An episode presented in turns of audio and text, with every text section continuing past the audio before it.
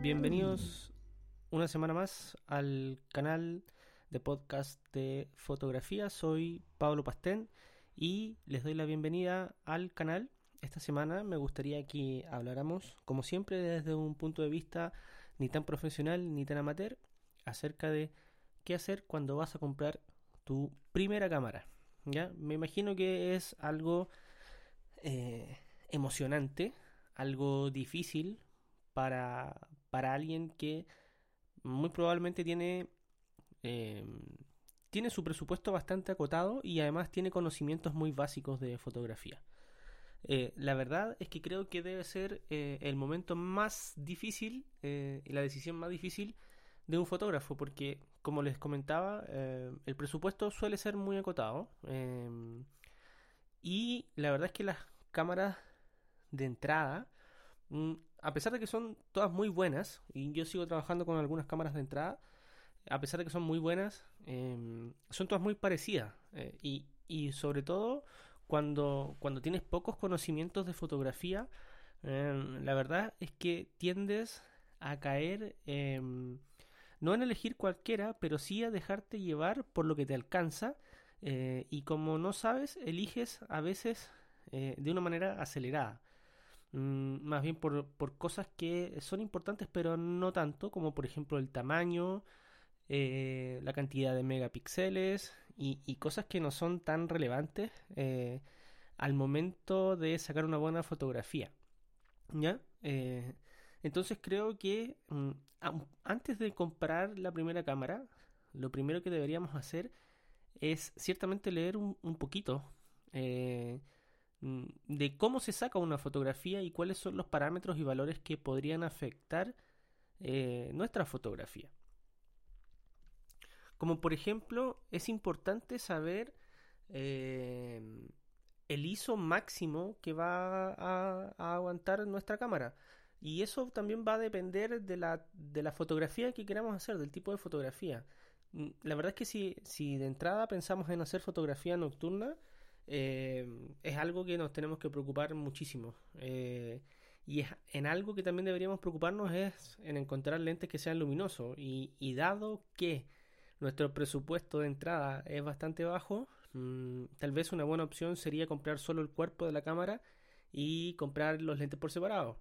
Ya no comprar una cámara que venga con el lente de kit, ya sea el 50, el 1855 o el 70-200 creo que vienen, por ejemplo, en Canon. Me parece, me parece que eso sería un, una, una opción un tanto acelerada y equivocada si, si lo que quieren es tomar fotografía nocturna. Ahora, si lo que quieren es aprender desde cero, fotografía y, no tienen idea, la verdad es que entrar con una reflex ciertamente es la mejor opción eh, y entrar directamente al modo manual y empezar a jugar de un, de un parámetro a la vez, ¿ya?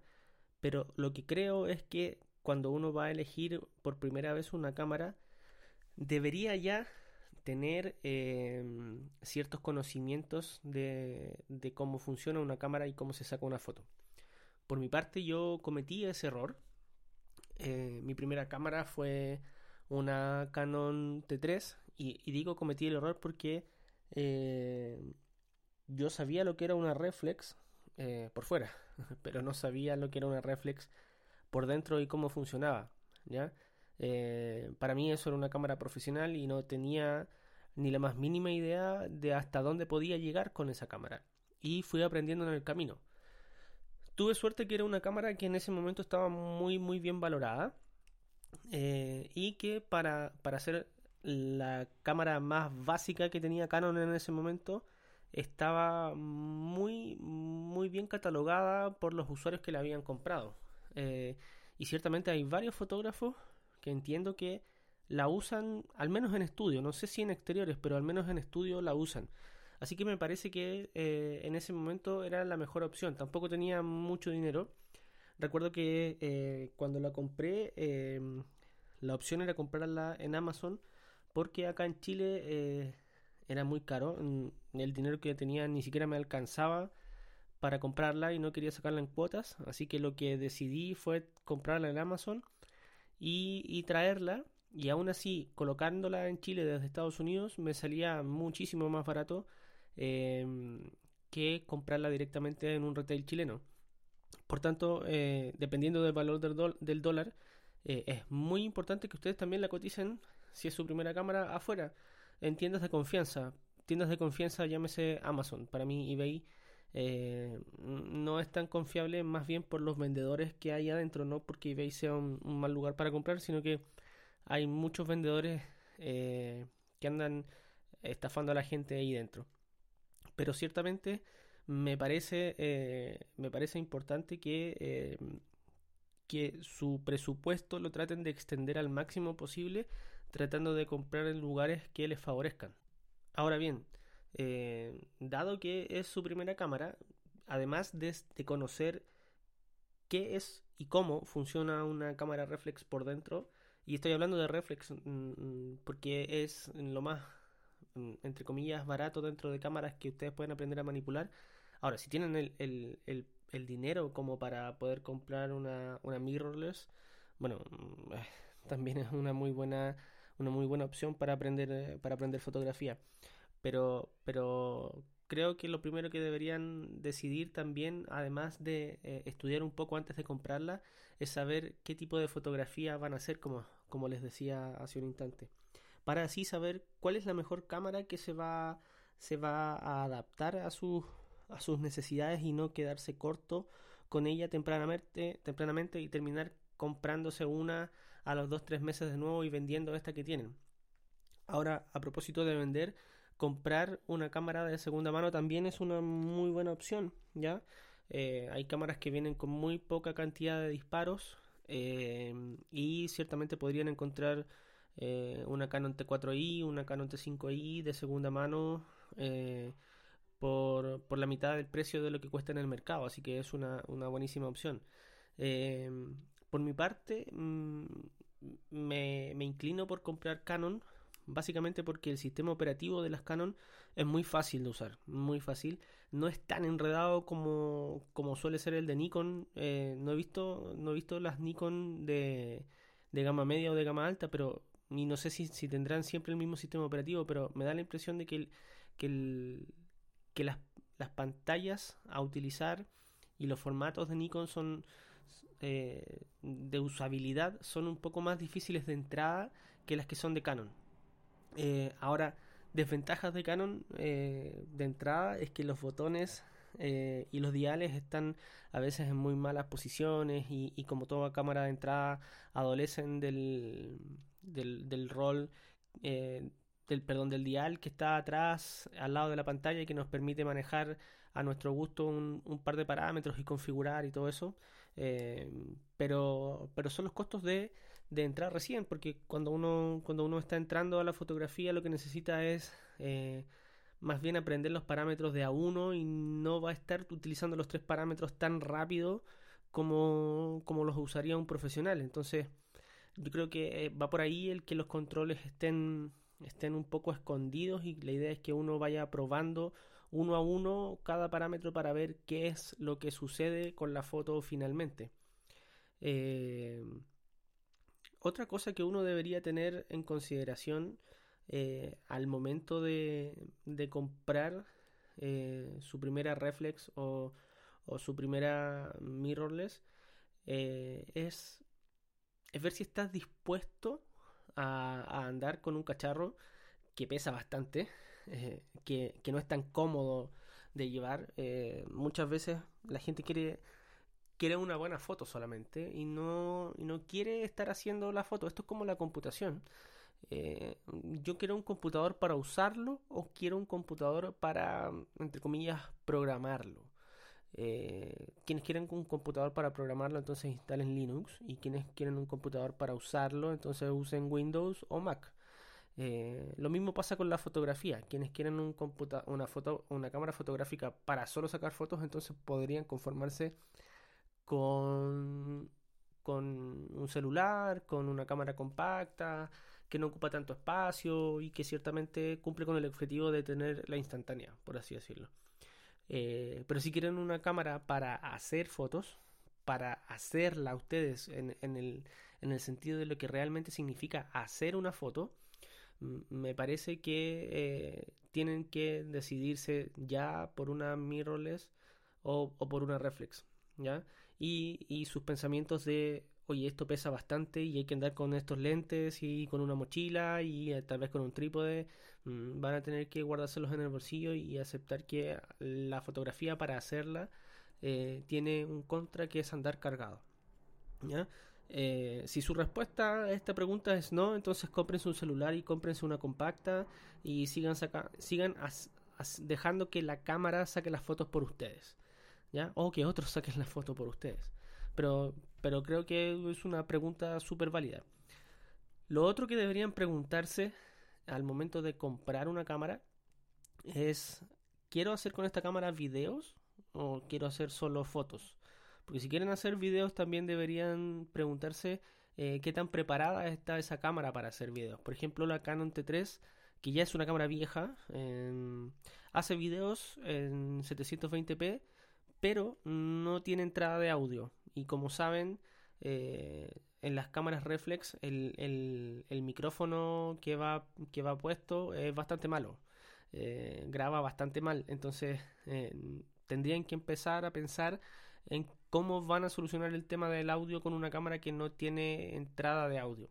Ahora bien, la mayoría de las cámaras de hoy en día, año 2017, tienen entrada de audio, así que eh, no debería haber problemas en esta, en esta situación. Pero sí, eh, en qué aspecto podrían tener problemas es en la velocidad de enfoque, ¿ya? En el tipo de lente que van a usar. Si van a usar cámaras para hacer video, eh, ciertamente van a necesitar un lente con una velocidad de enfoque y un motor de enfoque que, los ayude y que no desfavorezca su trabajo. Por ejemplo, para mí los lentes STM de Canon, los últimos son bastante buenos para hacer video. Eh, pero esa cámara tiene que ser compatible con esa tecnología, porque por ejemplo la Canon, la Canon T3 no es compatible con esa tecnología, como si lo es la Canon T6S, la Canon 80D, eh, no sé, y las últimas que salieron a partir del, del 2015 en adelante, eh, que fueron tecnologías que se hicieron a la par eh, con los lentes STM. No hablo de Canon, de Nikon, perdón, porque, porque no conozco Nikon, eh, pero me imagino que así como la D750 tiene un enfoque brutal, a lo mejor para video también tienen un buen sistema de enfoque. Ahora, no vamos a comparar una Nikon D5100 con una Canon con una Nikon D850 o una Nikon D750 porque son gamas absolutamente distintas.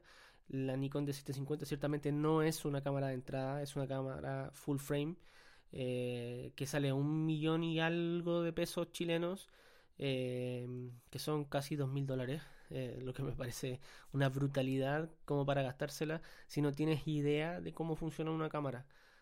Creo que esas cámaras son para alguien que ya lleva un par de años trabajándola y, y sería, en verdad, sería de necio utilizar esa, esa cámara de entrada. Sería una pérdida de dinero. Eh, porque muchas de sus funciones no le vas a estar sacando el partido que realmente necesita.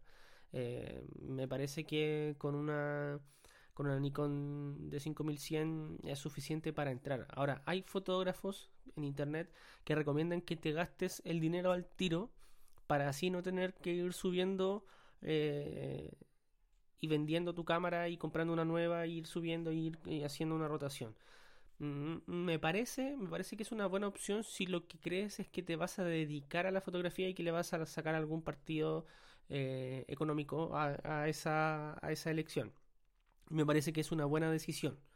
Eh, también hay que recordar, entre comillas, la cámara tiene una vida útil. Entonces, ¿cuánto provecho le vas a sacar a esa vida útil hasta que empiece a fallar? Mm, ah, mm, ahí va a depender de la velocidad de tu curva de aprendizaje. Pero si no vas a sacarle partido a esa cámara en el sentido de que no vas a, lucrar con ella, entonces eh, cómprate una buena cámara de entrada que no te deje corto en el, en el, en el mediano plazo, ¿ya? Que no te defraude en el mediano plazo, sino que ciertamente puedes decir, oye, han pasado dos años y esta cámara aún me gusta, aún me siento cómodo con ella y no necesito más, ¿ya? Por mi parte, yo cuando me compré la primera cámara, Me la compré en el año 2011. Mi curva de aprendizaje no era tan rápida, dado que no tenía todo el tiempo que quería dedicarle a la, a la fotografía. Eh, y recién la primera, la segunda cámara la debo haber comprado en el año 2013, así que me duró algo así como, como dos años, ¿ya? Y, todavía la tengo y todavía la uso. Eh, mi segunda cámara fue una Canon T4i, que ciertamente no tiene mucha diferencia con la, con la Canon T3, mm, además del ISO y el rango dinámico. Eh, ah, y los megapíxeles. La verdad es que el rango dinámico sí se nota bastante. Eh, es algo a, tener en cuenta porque la, la, Canon T3, aun cuando yo la edite, la edite en RAW, eh, me pasa que me defraudan los colores de esa cámara. Eh, nunca, nunca estuve conforme con los colores de esa cámara. No así con, con, el rango dinámico de la T4i. Y también después, en el año 2000, principios de 2016 adquirí una Canon T6S que, me parece una cámara brutal y que está absolutamente infravalorada eh, en el mercado. Ahora último incluso bajó más de precio y me parece, me parece que es un, desperdicio de precio, que esa cámara debería ser aún más cara eh, porque es, es, una maravilla de cámara. Em, la velocidad de enfoque con los lentes STM es espectacular. Nunca he tenido problemas, ni siquiera en oscuridad, eh, en, fiestas de matrimonio y cosas así. Nunca, nunca, nunca, nunca he tenido problemas con esa cámara. Con el lente, el, el, 24 mm 2.8 STM, la verdad es que es una delicia. Eh, tiene un rango dinámico espectacular que incluso hace un tiempo con un fotógrafo argentino la estuve comparando con su Nikon D750 y me decía, loco, esta cámara no tiene mucho que envidiarle en cuanto a rango dinámico a, la Nikon D750. Me parece, me parece cierto, me parece cierto. Alcanzaba muy bien los colores de la otra.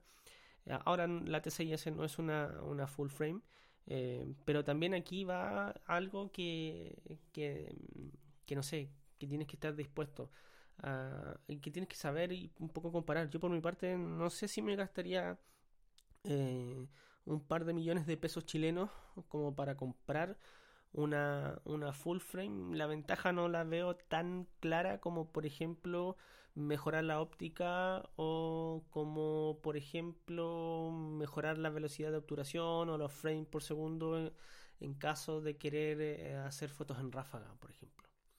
Eh, no me parece si esa ventaja del full frame será tanto mejor que, que la ventaja de esas otras tres variables. Eh, ahora, ¿qué cosa es importante también cuando se van a comprar, se van a comprar una cámara? Eh, es decidir qué lente van a, van, a, van a esperar que venga con esa cámara. Por mi parte, estuve dos años con el 1855 y, y no tuve problemas. Me parece que es un muy buen lente para aprender. Eh, para aprender el manejo de la profundidad de campo.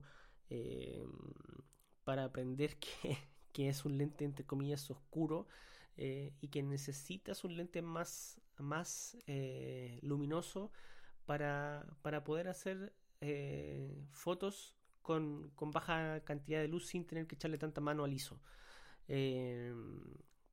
pero ciertamente si no tienes el dinero suficiente como para poder comprar un, un lente a la primera, mm, me parece que el 1855 es un buen lente para, para comenzar. Ahora, si vas a comprar solo el cuerpo, yo aconsejaría, como muchos fotógrafos, que lo primero que compres sea un, lente de focal fija. Eh, el 50 milímetros, como dicen muchos, es espectacular, mm, pero tiene, tiene un, no sé si un problema o una ventaja.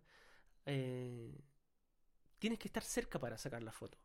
Eh, eso tiene una ventaja que es que tienes que aprender a vencer el miedo para acercarte a la gente y, sacar la foto que quieres.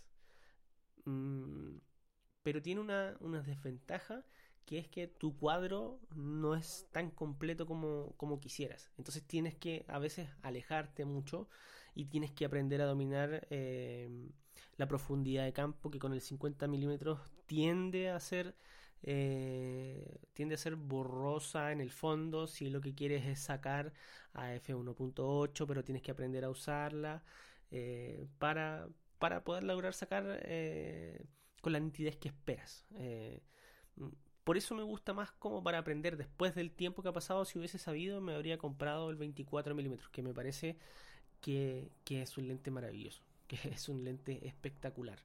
Eh, porque te permite mantener esa lejanía, pero cuando te acercas eh, tiene un espacio de enfoque espectacular, porque si no me equivoco enfoca hasta 16 centímetros de distancia.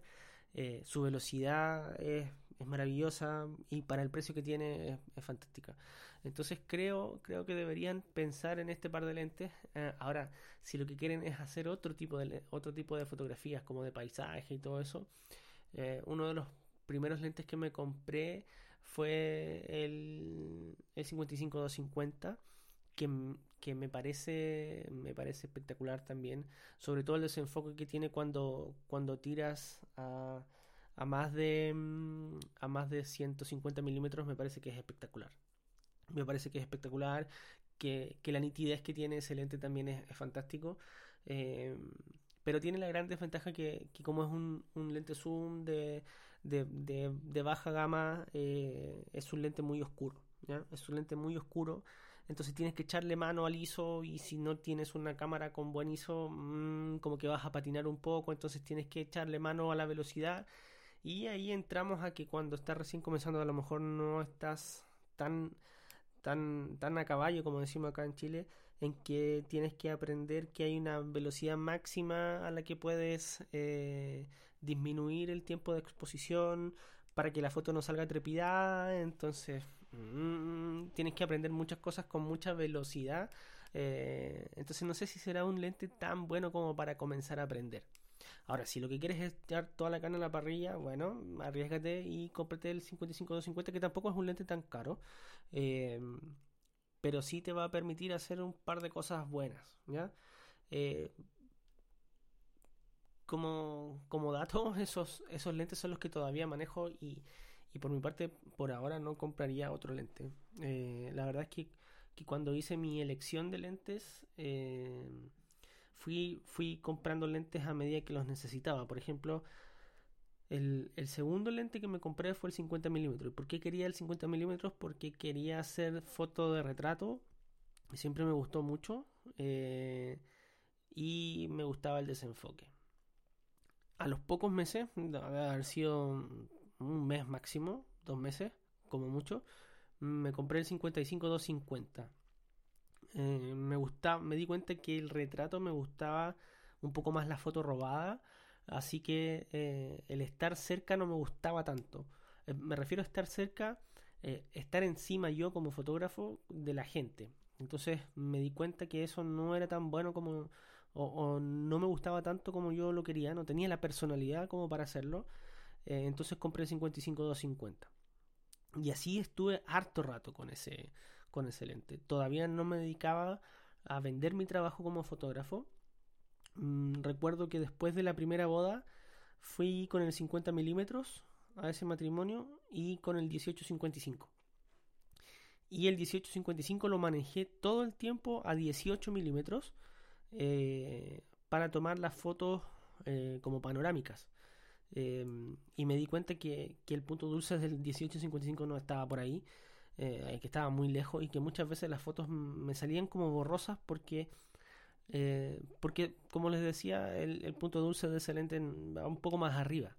Pero yo necesitaba un lente que fuera angular, pero que no deformara el espacio eh, y por demás necesitaba un lente que fuera luminoso porque si estaba tomando fotos, fotos de, de, espacios como una iglesia, como una pista de baile, etcétera, eh, necesitaba un lente luminoso eh, y necesitaba un lente que, que, me diera ese espacio a, mostrar. Y estuve investigando y el 24 milímetros era, era lo que necesitaba. ¿ya? No era ni tan angular, eh, ni tan oscuro. El 24mm 2.8 me parecía perfecto. Estuve viendo unas fotos tomadas con ese lente en Flickr. Eh, lo que una vez más demuestra que lo que uno tiene que hacer eh, es investigar antes de comprar. Me parecía además que era un lente buenísimo porque era muy liviano, muy pequeño, súper portable. y en mi cabeza estaba algo que me habían dicho que uno tenía que andar con mucha liviandad cada vez que iba a, sacar una fotografía a un matrimonio. Entonces mm, decidí por el 24 milímetros y la verdad es que no me arrepiento para nada de haber comprado ese lente.